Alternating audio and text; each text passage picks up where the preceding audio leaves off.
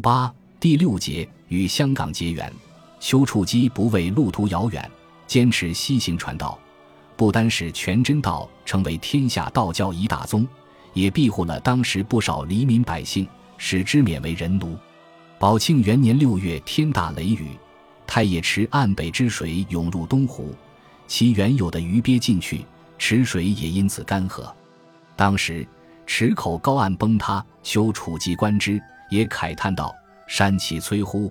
池其何乎？吾将与之俱乎？”果然，不久之后他就去世。据《元始世老列传》载，他享年八十岁。之后。其徒尹志平等侍奉喜梳洗长其教，至大年间加赐金印。到了一九二九年，全真教龙门派道人何进宇协同广州三元宫住持麦兴街及一众道侣集资购得粉岭双鱼洞山路，创建彭营仙馆。自此，全真教龙门一脉南传至香港。据香港政府统计，本港道教信徒逾一百万人，道堂公馆超过三百个。